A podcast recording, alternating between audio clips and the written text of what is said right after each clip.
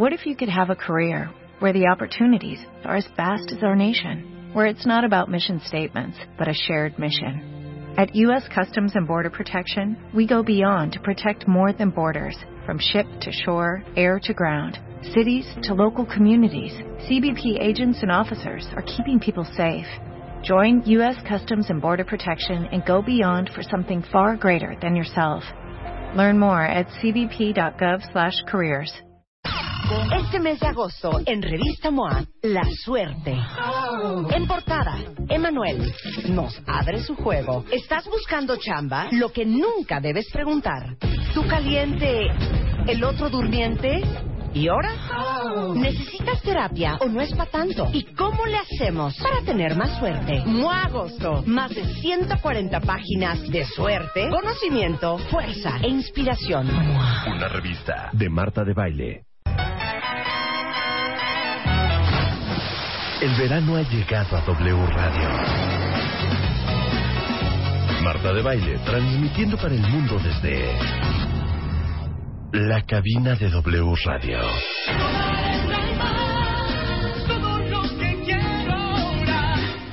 Comenzamos.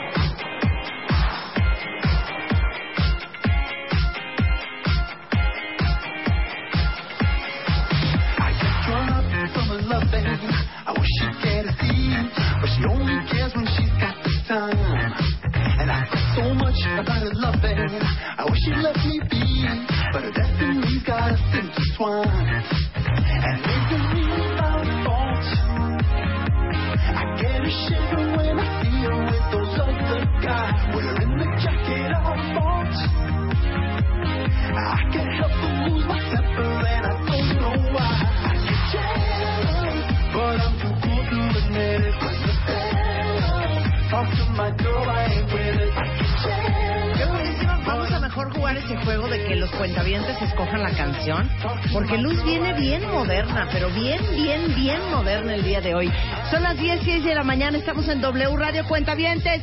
¡Buongiorno!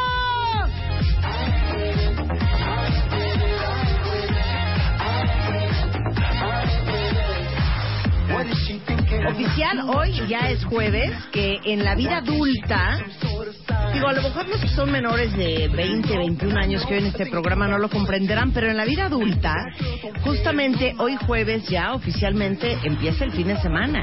Y es cuando los adultos salen a la calle a parrandear. No salimos en viernes, rara vez salimos en sábado, salimos en miércoles y en sale jueves. hasta en martes, ¿eh? Ahí Tú no sales en ma- es que Luz es muy joven, entonces... Tú le haces la segunda, ¿verdad, Chulita? Muy pocas Preciosa. veces, muy pocas veces. Oigan, hoy vamos a hablar, ahora sí, como se los prometí, hoy vamos a hablar de las piedras preciosas, porque hoy viene Pepe Dávalos, que es un súper gemólogo, y cómo diferenciar si a uno le dieron un brillante o si a uno le dieron una circonia. ¿Qué es un ópalo? ¿Qué es un lapislázuli? ¿Qué es una turquesa? ¿Qué es una acuamarina? Su rubí, su esmeralda, su zafiro. Y justamente también hoy, este, viene Eduardo Iniesta, especialista en temas de LGBTI, FYZ, y vamos a hablar justamente de la gente, eh, puede ser gay, Trans. trans, en situación de cárcel. Está ¿Se imaginan fuerte. ustedes cómo vive la vida? Y de hecho, déjenme decirles algo que vamos a tener dos testimonios aquí en el estudio hablando de este tema, porque ¿qué pasa en México cuando alguien o L o G o B o T cae en situación de cárcel? ¿Con qué derechos cuentan? Y en el caso de las personas trans, ¿a dónde van? Exacto. ¿A la cárcel de mujeres o a la Exacto. cárcel de la de hombres? sexo biológico, exacto. Ahora sí que cómo le hacen. Y me da muchísima tristeza decirlo de esta manera, pero la verdad es que no hay otra manera de decirlo. Escuché una pieza muy interesante sobre, pues, eh, el hecho de que justamente hoy, eh, un día como hoy, ahora sí que se lanzó la bomba atómica en Hiroshima. Pieza de la cual hablaron así las cosas con Jacobo Dayan. Escuché a Jacobo Dayan de manera muy enfática y muy interesada eh, narrando el tema y dando pues la explicación pertinente en así las cosas esta mañana. Y se me hizo súper raro que en ningún momento, Luisa, oí a Jacobo decir, pero hoy a las 10 de la mañana les daré toda la historia completa con Marta de Baile. No dijo nada. O sea, ¿Hay una sospecha de algo? Pues yo creo que se llamaría en términos psicológicos. ¿Traición? ¿Complot? No, yo creo que es un- Omisión. un, simple autosabotaje. ¿Un autosabotaje? Te pudiste haber promovido O sea, para que la gente te siguiera hasta las 10 de la mañana, cosa que no las, hiciste. Hasta las 11. Pero ¿sabes qué? No me sorprende porque la envidia es una condición del ser humano y el egoísmo muy natural, muy natural. Tú no te sientas mal, a todos nos pasa, O sea, Jacobo. ¿Crees que valdría la pena que lo trate en terapia esto? Yo creo que no estaría de más, sobre todo porque sabes que ¿Pero que empiece a ir a terapia por esto? absolutamente, porque Ah, es un tema de no estoy generosidad. yendo, no estoy yendo ahorita. Generosidad y agradecimiento O sea, si no estoy yendo ahorita, ¿debería iniciar terapia con este tema? con este tema. Y yo creo que iniciaría la conversación porque el terapeuta siempre dice algo así como, eh, bueno, eh, Jacobo, cuéntame. eh, ¿Cómo estás? ¿A qué se debe tu visita? ¿No? Así empieza la conversación con el terapeuta. Oye, un favor, ¿no le puede decir, "Oy- oiga, ¿le puede hablar a Marta que ella le explique? No, no, no, no, no. Es tu terapia, la estás pagando tú. Por eso nada más que le des los antecedentes. No, entonces tú le dices, bueno, estoy aquí porque eh, siento que tengo un problema con el tema de generosidad, Generosidad. gratitud y un tema ahí medio escabroso, escondido, medio de envidia, recelo, resquemor. De las tres revueltas. De las tres revueltas. Y vengo pues eh, pues a ver de qué manera Estoy- usted me puede ayudar a superar Me- esto. Me pongo en sus manos. Me pongo en sus manos, exactamente. Entonces, bueno, hoy sí, para todos los que nos están escuchando, cuentavientes, tenemos clases de historia para que la próxima vez que ustedes estén en una cena, sobre todo con gente de 50 para arriba, y de repente empiecen a hablar de cómo ha cambiado el mundo y cómo vamos de mal en peor, y alguien en la mesa saque el tema de la bomba de Hiroshima o Nagasaki, que ustedes no se queden así. Porque como dice mi mamá Jacobo, el que tiene plata platica y el que no escucha. Entonces, si uno tiene la plata de Hiroshima y Nagasaki, uno puede conversar en esa mesa. Si no, la tienes, se queda callado. te tienes que quedar callado, ir a la cocina por un vaso de agua, fingir que quieres ir al baño, porque te da vergüenza que no tienes idea de lo que están hablando. Pero puedes decir, yo vi la película fulana de The Day After, ¿te acuerdas de esa? Ajá. Puedes decir, yo vi esa o yo vi un documental en la tele. Ok, vamos a, vamos a fingir, ponme música muy inteligente. No, yo te traje una canción para ti. Ok, pues sí, pero vamos a fingir. No, Oye. cero quiero oír Enola Gay. No, no, esa es tu rola. Ah, sí, es Orchestra ¿Tú Maneuvers in the ¿La Dark. bailabas o no la bailabas? Sí, claro. ¿Tenías idea lo que decía la canción? Por supuesto. En, en- hace 30 años. Por supuesto. Hace 20 años. A ver. Jacobo, ¿con quién estás hablando? No lo sé, no lo sé. No, pero vamos a hacer, imaginemos que estamos en una comida, ¿ok? Y entonces están, pues, los papás de unos amigos, están los abuelos, están tus suegros. ¿no? Los míos. Están tus suegros. No sé cómo sucedería eso. No, pero yo tampoco sé ¿tienes cómo suegros? No, no, ¿Tienes pero suegros? no, no, es, no porque estén muertos, ¿eh? de- sino- debería- ¿Sabes qué deberíamos de hacer? Yo no sé si ustedes sepan, señores y señoras. Jacobo Dayan es soltero. Original. Original. Soltero, original. Ahora, ¿tiene que ser judía? No, ¿cómo por qué? Porque tú eres judío. Y que y soy hombre y prefiero que sea mujer. No, hay judíos que son muy tradicionales. Sí, pero Bueno. allá atrás hay alguien. Sí, sí, exacto. Ah, bueno, pues ese es problema o, por o eso te da privilegio igual de ella. si es musulmana, budista, cristiana, católica, pentecostal. Mientras no sea 24-7. ¿Qué es 24/7? O sea, que no pretende una relación 24-7. Ay, Dios mío, de veras, te estoy tratando de conseguir una relación de pareja Y ya me ahí estás vas mandando- y dices al aire que pero, no quieres 24 ¿Cómo me vas a conseguir una relación de pareja si lo primero que dices es que tengo que reiniciar o empezar terapia? Porque nunca había ido, nunca he ido. No, pero yo se los dejo al tiro. O sea, lo mando con Mario Guerra y te dejo al tiro. Entonces, podemos hacer un extreme, eh, como, un, No. como un dating game con Jacobo Dayan. Suena muy bien. No. Digo, si quieres te traemos puras mujeres del claustro de Sor Juana, de la UNAM, del del poli, con maestrías, con doctorados, eh, antropólogas, sociólogas, o sea, pura gente de caché. No, creo que eso no va a ocurrir. ¿Cómo la quieres no, entonces? No, ¿cómo la quieres? Modelo, no. sensual, sin carrera, ¿cómo la quieres? No, lo que no quiero es, es hacerlo público eso. Si Es no es de asunto. querer, Ah. ¿trabajas en W Radio? Sí. Estas son las Así, consecuencias. así es. Así es. O sea, y, y antes de mí, ¿quién, ¿quién pasó por esa? Ah, pues es verdad que hicimos un dating game y le conseguimos este un date Con a mucho una éxito. chica. A varios, a Con- varios. Con, mucho sí. éxito, pero no Sí. importa. Estamos aquí en una... Exacto, ahí está. Y con ustedes, el gran soltero de oro, él es Jacobo Dayan. Ok, se acabó. Bueno, qué embarcado, qué asco, qué horror. Bueno, estamos en una comida en casa de una de, de unos amigos, ¿ok?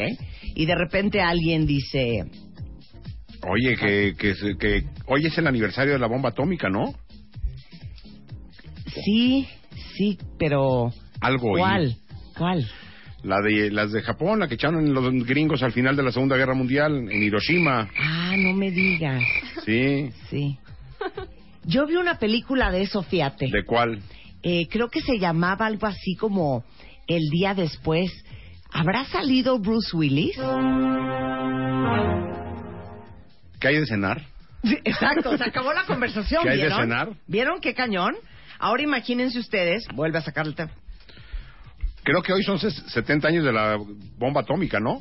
Claro, o sea, bueno, sí, claro, 1945, que fue cuando eh, fue Hiroshima y tres días después fue Nagasaki, En ¿verdad? efecto, en efecto. Entonces tú te volteas y dices, Creo que todo el ataque estuvo cañón porque solo duró dos horas, ¿no? no, bueno, ¿y cuántos se murieron en la primera? ¿100 mil? ¿En la 100,000. segunda? ¿70 mil? De, de inmediato, pero las por las secuelas se mueren muchos más después. A ver, el avión que era, el Enola Gay, ¿verdad? Como la canción de Como la canción in the. Dark. ¿Por qué se llamaba Enola Gay? E- Era porque así se llamaba la mamá del piloto, ¿no? De Paul Tibbets. ¿Ya ven? Qué bonito. Qué bonito. Bueno, así van a estar ustedes después de esta conversación con Jacobo Dayan. Ahora sí, ponme en la música cardíaca. Este, no, te traje yo tu música para que bailes tu música setentera, ochentera, Sí. disco.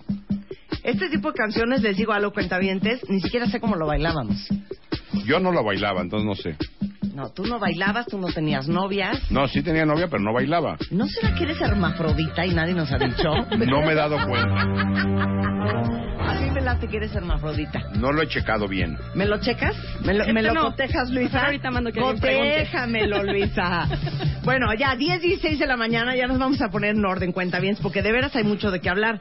Eh, justamente hoy es el cumpleaños de Hiroshima y Nagasaki en tres días. de la- del- del lanzamiento de las bombas atómicas. Y de veras es un tema de historia contemporánea que seguramente ustedes en algún momento de sus vidas lo han escuchado, lo han visto en alguna película, lo han eh, visto en algún documental, en alguna noticia, pero la verdad es que son eh, hechos históricos que vale mucho la pena que todos conozcan y que todos sepan. Y como saben, al final la misión y el objetivo de este programa es hacerlos gente más informada, más culta y que sepan a little bit about a lot of things. ¿Estamos? Así es. Ok, danos los antecedentes, Jacobo Dayan. Bueno, eh, Experto en yo historia agregaría nada más a, a la buena introducción que has Sí, hecho sí. que el mundo a partir de ese día fue otro. Ok. Es decir, ese día la humanidad alcanzó la mayoría de edad. Si no es que la alcanzamos en la Primera Guerra Mundial con la brutalidad de la Primera Guerra Mundial o el horror de la Segunda, de menos ese día el ser humano fue capaz de crear la muerte total, la muerte absoluta. Y de entonces para acá hemos vivido en un planeta donde sabemos que puede Suceder desaparecer en cualquier momento. cualquier momento. Ok, luego entonces. La historia empieza mucho antes. Ok. Casi toda la generación de grandes científicos que crean la bomba atómica para los aliados, que es la gringa, y un proyecto nuclear similar que existía en Alemania, es decir, los alemanes, la Alemania de Hitler no tiene la bomba atómica porque no le dio tiempo, pero las investigaciones las estaban haciendo. Toda esa generación de grandes científicos se conocían. Físicos, químicos, gringos, alemanes. matemáticos, Sí. franceses, italianos, hay de todas las nacionalidades, pero casi todos ellos se conocían porque estudiaron juntos, fue una gran generación que convivieron en una universidad alemana, la Universidad de Gotinga. Es decir, este mundo de la investigación de la fusión nuclear ¿sí? O, Sí. o de la reacción nuclear, se volvieron locos acá. Sí, sí. este, se conocían. Entonces sabían los, los aliados que en Alemania se estaban haciendo ya investigaciones para llegar a una bomba. Antes de empezar la guerra, es decir, el que, lo que detona esto es, en 1939, a semanas de que empiece la Segunda Guerra Mundial, un grupo de científicos en los Estados Unidos le dicen a Einstein, que es el, el físico más famoso, o el científico más famoso que vive en Estados Unidos, hay que acordarse, Einstein es alemán, está exilado de Alemania y vive en Estados Unidos porque es perseguido por ser judío. En el 33 Einstein no podía seguir trabajando en Alemania y se va a Estados Unidos. Estos científicos le piden a Einstein que por favor interceda ante el gobierno de Estados Unidos de que le echen lana a la investigación nuclear para hacer bombas porque Alemania ya está en eso. Y si Estados Unidos no lo hace y viene la guerra como se anticipaba, Alemania podía tener en sus manos una bomba que le daría la victoria. Y la Alemania de Adolfo Hitler. Einstein acepta y escribe esta carta. Y esta carta se manda en agosto del 39 al presidente Roosevelt, diciéndole es posible la creación de bombas a partir de estas investigaciones, échenle ojo. Y Roosevelt dice, va, antes de empezar la guerra. Es decir, ya se preveía que la guerra venía hasta semanas, agosto del 39, y la, la guerra empieza hasta el 1 de septiembre de 1939, es decir, semanas antes de la- del inicio de la guerra, Alemania ya está trabajando y los aliados empiezan a trabajar. ¿Quiénes trabajan en el proyecto aliado? Científicos gringos, franceses, ingleses y alemanes que están exilados de la Alemania nazi. ¿Quieren que les lea un pedacito de la carta? Va. O sea, imagínense recibir esto como presidente de Estados Unidos. Dice, Some recent work by Fermi and Szilard Fermi es uno de los grandes científicos italianos. Okay. Which has been communicated to me in manuscript, leads me to expect that the element uranium may be turned into a new and important source of energy in the immediate future. Certain aspects of the situation which has arisen seem to call for watchfulness and, if necessary, quick action as a part of the administration. I believe, therefore, that it is my duty to bring to your attention the following facts and recommendations. Traduce. que es, dado todo lo anterior y lo que me han dicho otros científicos, Sí. podemos presumir que se pueden hacer bombas atómicas Con a uranio. partir de uranio. Ok, eso fue lo que le mandó Einstein con las recomendaciones de pónganse las pilas, Ponga- porque allá- pónganse a hacer sus investigaciones, pónganse Échenle lana, sus bombitas, échenle lana. échenle lana, métanle varo, porque se puede poner fea la cosa. Alemania ya está caminando en esto. Claro. Ahora, ¿qué antecede esto? Porque uno cree que Einstein o Einstein es el creador de la bomba. Bueno, atrás de estas investigaciones hay años y años de investigaciones y estudios. Y para que ya no digas que tengo que envidia y no sé qué otras cosas me Recelo y resquemor. Hay un texto explicando a detalle esto en revista Moa Mío, a par- eh, hoy, que se publicó hoy, con los detalles de qué otros eventos científicos tuvieron que anteceder para que se pudiera hacer la bomba. Es decir, uno no amanece un día y dice, pues hazte una bomba atómica. Ok. Entonces, en el 39 se empiezan las investigaciones, Roosevelt dice, va. Y crea un proyecto que se llama, un- una organización en Los Álamos, eh, Nuevo México, Sí. el proyecto Manhattan se llamaba. Sí, el proyecto de investigación nuclear para hacer la bomba. Entonces, si a alguien de ustedes les dicen, chale, hijo, estás como el proyecto Manhattan, Es como, estás bomba. exacto. No digan, ay, sí, es que yo y Nueva York somos uno mismo. Claro. No, no se hagan bolas. Proyecto Los Manhattan. están insultando. dirigido el proyecto por un científico de hi- hijo de, de alemanes, ya nacido en los Estados Unidos, Robert Oppenheimer, es quien dirige el proyecto.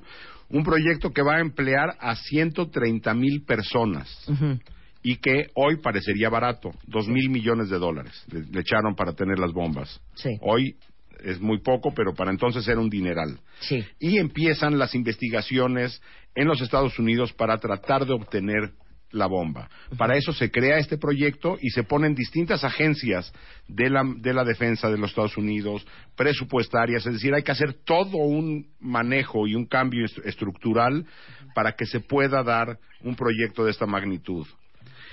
Uno de los eventos más importantes en la guerra y podría yo decir en la historia reciente de la humanidad es una historia que no sabemos qué ocurrió. En 1941, ya con el proyecto atómico alemán y gringo caminando, se reúnen dos personajes en Copenhague. El científico alemán a cargo del proyecto atómico alemán, Heidelberg, Heisenberg, Heisenberg. Werner Heisenberg, y su profesor Niels Bohr, el científico danés, se juntan en Copenhague y no sabemos qué ocurrió en esa reunión. Lo que sabemos que ocurrió es que a partir de esa fecha, septiembre del 41, el proyecto atómico alemán empieza a fracasar de manera inexplicable. Pero a lo mejor se juntaron para decir, te digo una cosa, ¿eh? ahora sí que tenemos una bomba en nuestras manos. Mejor vamos a hacer ahí un chanchullo, vamos a autosabotearnos Exactamente. y vamos a desarmar, porque moralmente, imagínense para ustedes como científico, tener la responsabilidad de haber sido el creador de un arma de destrucción masiva de ese calibre. Bueno, Bohr Pudo haber sido esa No, conversación. eh, eh, lo que se sospecha es de que Bohr convence a Heisenberg de que no le entregue la bomba a Hitler. Es decir, el que hay, eh, el, el- para el que es difícil esta decisión es para Heisenberg. Yo traba- él trabaja para el gobierno alemán, él es un científico, Claro. a él le encargan la chamba de hacer una bomba, pero él sabe que no debe entregársela a su propio gobierno. Claro. Porque de ganar la guerra a Alemania, quién sabe qué hubiera pasado en el planeta, de- además de los millones de muertos más que hubiera habido.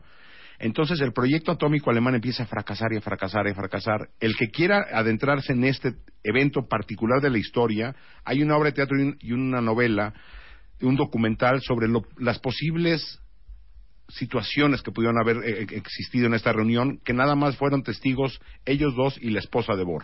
Pero no jaló porque a lo mejor Heisenberg regresó a Alemania y le dijo a Hitler, es que te lo juro que no sé por qué no me está saliendo Ah, este- claro. este, este compuesto. Tenía que fracasar de una forma que no fuera que- tan evidente claro. porque si no lo- a él Ah, lo, claro, lo si de bruto regresaba a decirle a Hitler, ¿sabes qué? Siempre no te la voy a hacer. Pues no, no. o que empieza a fallar de manera muy evidente el Claro. proyecto porque otros científicos dirían están saboteando el proyecto. Claro, claro. Entonces fue fracasando en errores calculados para no entregarle la bomba a Alemania y el proyecto alemán que iba mucho más avanzado acabó nunca generando la bomba atómica Sin embargo, los gringos seguían a todo vapor.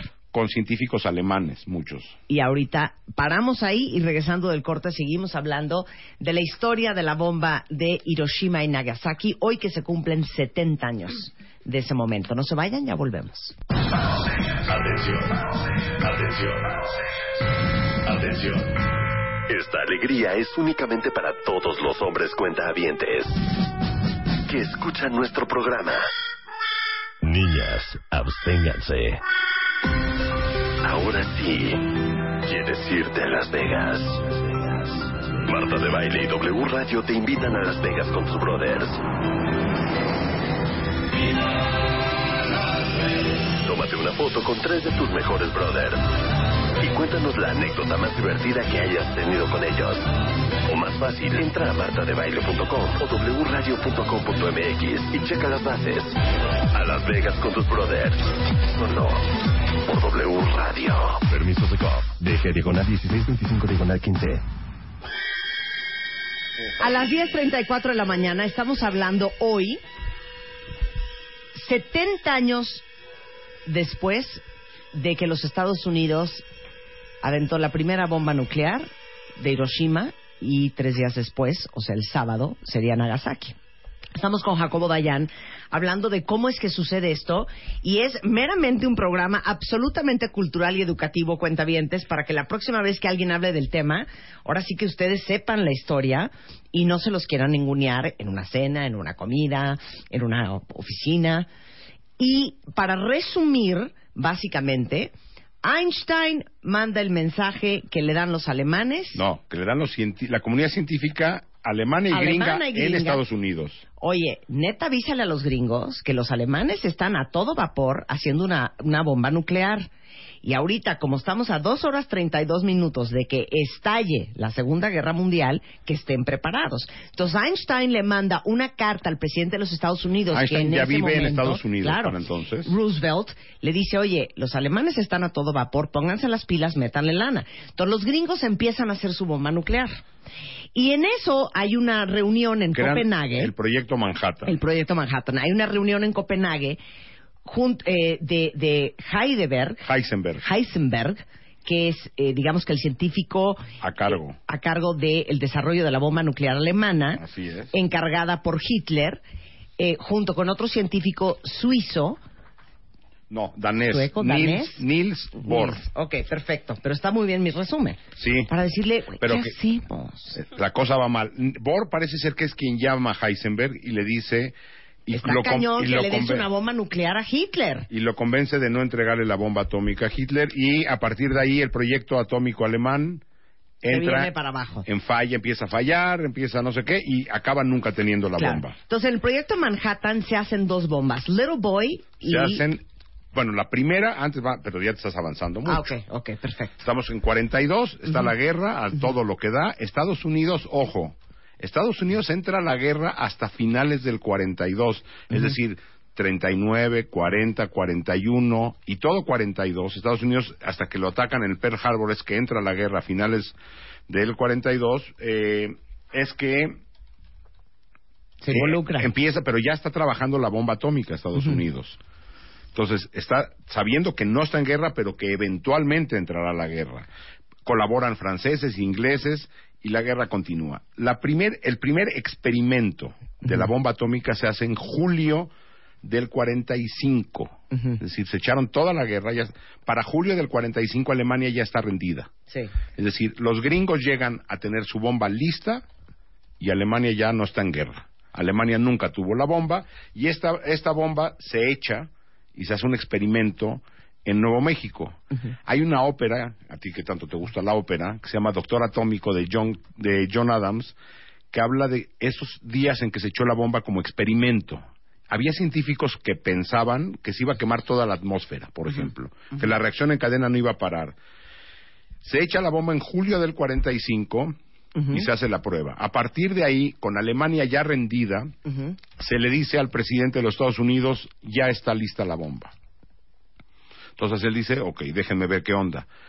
Japón ya está prácticamente derrotado, pero no se rinde. Acuérdense, son las- ya los finales de la guerra, los kamikazes, Japón no se quiere rendir y se presiona que se rindan si no se va a utilizar armamento más fuerte. El gobierno de Japón no se rinde y da la orden Truman, ya Roosevelt muere, no sé si lo dije, sí, muere sí. Roosevelt, entra Truman y Roosevelt y Truman dice usen las bombas atómicas y el- la lógica de Truman fue van a morir menos personas así que si la guerra continúa varios meses hasta que Japón se rinda. Nada más un paréntesis, cuenta bien. Si están captando que cuando Truman dice va a morir menos gente así, está pensando, yo creo que ni siquiera tenían ese número claro. No. Porque nunca habían hecho una prueba con gente. No. Entonces, aunque tiraron la bomba eh, para hacer la prueba en el desierto de Nuevo México, pues no había gente, entonces no había muertos. No sabían si iban a ser 15, 100 o 100 mil. Bueno, por el tamaño de la explosión se sabía que son decenas de miles de muertos. Pero de continuar la guerra varios meses, esa es la lógica de Truman, Sí. no la estoy justificando. Seguramente él dice, "Va- habrán más muertos. Vamos a echarles una bomba de estas que tenemos. Y también era, un, era también mostrar el poderío norteamericano. Y decir, a partir de hoy, el que manda soy claro, yo. explícale a los cuentavientes qué tiene que ver Pearl Harbor aquí. Ellos entraron a la guerra, Estados Unidos entra a la guerra por un ataque japonés contra posiciones norteamericanas, contra eh, en, en, eh, la flota norteamericana en el Pacífico, para que Japón pudiera atacar las Filipinas y otras zonas eh, del sureste asiático. Entonces, Estados Unidos es obligado a entrar a la guerra o es atacado por. Japón, por Japón, y es que él entra a la guerra. Estados Unidos no entra a atacar primero a Alemania, él se ve atacado por Japón, y como Japón, Alemania e Italia eran aliados, entonces Estados Unidos le declara la guerra a los tres. Entonces, Estados Unidos entra a la guerra y ahora sí, dan la orden y entonces se monta todo el uranio y el plutonio que se tenía, que son los el- elementos con los que se hacen las bombas, en- y tenían tres bombas. Decías ahora sí ya cuáles son el nombre de las bombas. Uno era, el- la que cae en Hiroshima es Little Boy, hay otra, otro otra bomba se llamaba Thin Boy, Thin Man y otro Fat Man. Por la forma de las bombas, una era delgada, una era gorda, y Little Boy era el nombre de un personaje de una película de Humphrey Bogart de la época que era muy famosa. Se montan las bombas en un en, en- en la, en la primera el primer eh, bombardeo sobre Hiroshima se hace en un avión que se llama Enola Gay es un, un bombardero B-29. Enola Gay es el nombre de la mamá del piloto Paul Tibbets, por eso él le pone como homenaje a su madre, imagínense qué brutalidad, el, el- el nombre de su madre a su avión y despegan el 6 de agosto en la madrugada de unas islas al sureste de Japón, a, a 2.000 kilómetros más o menos de Japón, tres aviones norteamericanos. El Enola Gay con la bomba, un segundo avión de acompañamiento para proteger al, al avión que trae la bomba, piloteado por un hombre que acaba muy mal, de apellido Etherly. Acaba traumado este hombre después de la, de la guerra y escribe sus memorias en una entrevista muy larga. Si quieren leer ese libro, vale la pena, que se llama El piloto de Hiroshima, de Gunther Anders, sobre las memorias de este hombre de apellido Etherly, Claude Etherly, y un tercer avión que iba a fotografiar el bombardeo. Sí. Las, las fotos que, tenemos, que encontramos en internet, que hemos visto, todo eso sale de las fotografías del tercer avión. Entonces salen tres aviones y ahora sí ya, el 6 de agosto de 1945 a las 8.15 de la mañana, la bomba atómica es lanzada del Enola Gay y datos raros. La bomba pesa cerca de 4 kilos, Nada. nada, Cuatro kilos cuenta bien. 3 De metros, uranio. tres metros de largo, Ujú. 70 centímetros de diámetro. Ujú. Es Eh, un torpedito. Sí, Un torpedito. se lanza y 50 y casi 54 55 segundos después de ser lanzada a una altitud de más o menos 500 metros explota. No explota cuando cae. Ok. En el aire explota y se genera la el hongo que vimos y nada más de la explosión que tiene un radio de 5 kilómetros más o menos mueren 100.000 personas de inmediato. En- por la bomba, nada más, en Hiroshima. Por las secuelas de la radiación y eso morirán otras 30 o 40 mil personas. Son cerca de O sea, 140 la mil. bomba está ahí en el aire. Y se genera este hongo. Se hace como un hongo de energía enorme. Y obviamente el trancazo de energía que tiene un radio de 5 kilómetros a la redonda Más o menos, sí. es lo que mata. Mata, no, son los que mueren en el instante. Sí. Pero lo que vemos después es mucha gente que sobrevive porque se esconde, porque no la alcanzó y mueren por los efectos de la radiación semanas y meses después. Hay sobrevivientes. Hiroshima es una ciudad de 300, 350 mil habitantes. Entonces, es decir, la bomba mata a un tercio de la población, un poco más de un tercio de la población. Es decir, no acabó con toda la ciudad. Una bomba de hace 70 años, las bombas de hoy terminarían con Hiroshima 14 veces o con cualquier otra ciudad. Es decir, las bombas de hoy son eh, eh, por exponencialmente más, más eh, Poderosas. poderosas que las de entonces. Eso es el 6 de agosto del 45. Entonces la gente se murió, el 60% cuentavientes, por quemaduras, el 30% por el material que voló y este la verdad es que ese es el 90% de, de la razón por la cual se murieron. Más de 140 mil personas. Entre De la primera. Y el material volador. Eso es Hiroshima. La gran mayoría en el momento y después por meses y años la gente estuvo muriendo por secuelas de la radiación. En Nagasaki, tres días después, O sea, no bastó eso. no. Porque en ese momento Japón se debería de haber rendido. Pero Japón aguantó unos días más. Es muy difícil esa pregunta. Había que preguntarle a... El, el emperador Hirohito había pedido a, su- a sus soldados que se inmolaran. Acuérdense estas escenas de los kamikazes. De un, un- un ejército basado en el honor, en el orgullo, de hay que pelear hasta el final. Japón no podía ver a su emperador, que era el hijo del sol. Ellos entendían esto casi como descendiente directo de los dioses rindiéndose ante un poder militar. No podía Hirohito hacerlo. Entonces Hirohito todavía no dice ya, la es, paz. es muy difícil. Había que ir al final o hacerle como Hitler, suicidarse. O sea, si Hirohito le pidió a sus soldados la muerte y ir hasta el final y él lo ha- y se, y se suicida, Hirohito tendría que haber hecho lo mismo. Por eso, el punto es que no vamos a saberlo nunca, pero No. muy probablemente si Hirohito hubiera dicho después de Hiroshima, bueno ya, San se acabó, a lo mejor no, no. hubiera existido en Nagasaki. No, no hubiera existido seguramente. El 9 se lanza la segunda bomba atómica en- sobre Nagasaki, tiene menos eh, potencia, mueren 70 mil personas con la segunda bomba atómica, y es todavía hasta el 15 de agosto, es decir, tres días después, eh, digo, una sema- casi una semana después de seis días después de, de Nagasaki, que Hirohito en Radio Nacional, en la radio japonesa, se rinde. Se rinde de manera incondicional a los poderes aliados y la firma de la, del acuerdo ya de- del final, porque esto, esto da fin a la Segunda Guerra Mundial en su conjunto. Alemania se había ya rendido en mayo, el 7-8 de mayo, dos meses antes, tres meses antes, se había rendido Alemania. La Segunda Guerra Mundial termina con la firma japonesa el 2 de septiembre de 1945. La guerra empezó por el ataque alemán a Polonia el 1 de septiembre, pero la declaratoria de guerra llega el 3 de septiembre del 39. Francia e Inglaterra le declaran la guerra a Alemania el 3 de septiembre del 39 y acaba el 2 de septiembre del 45. Es decir, la guerra, Segunda Guerra Mundial duró exactamente ni un día más ni un día menos seis años.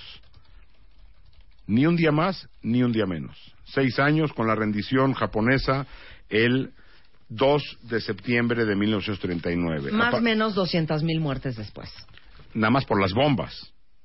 Toda la Segunda Sí, Guerra no, de- Mundial, 70 millones. Claro, de hecho, eh, el 45% de los 280 mil sobrevivientes que siguen vivos, que son como 126 mil personas, todavía siguen siendo objeto de estudios de las consecuencias y las secuelas de la radiación por lo que pasó en 1945. Y, y cada, digo, ya por la edad quedan muy, muy pocos. Por ahí había, el- hace unos años habían sacado la historia de un hombre que sobrevivió a las dos bombas.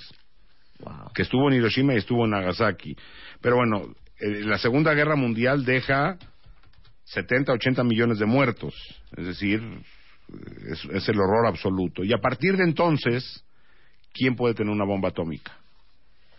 Según tratados internacionales, Se supone que nadie. no, sí. Cuando se Estados firma, Unidos. hay un proto- hay una, sí, hay un, un convenio, un tratado sobre la no proliferación de armas nucleares. Ajá. Ese tratado dice que nadie puede tener bombas atómicas más que los que ya habían hecho experimentos para la fecha del tratado, que son casualmente Estados Unidos, entonces la Unión Soviética, Gran Bretaña, Francia y China, o sea, el Consejo de Seguridad. Sí. Por ley, ellos son los únicos países que pueden tener bombas atómicas. Varios países no firmaron ese tratado internacional y entonces no están obligados a no tener. Es decir, por ejemplo, México firmó y entonces Irán firmó, por ejemplo, y entonces hoy cuando vemos a la comunidad internacional presionando a Irán por su proyecto nuclear, es porque Irán firmó ese tratado internacional. India no lo firmó, Pakistán no lo firmó, Israel no lo firmó.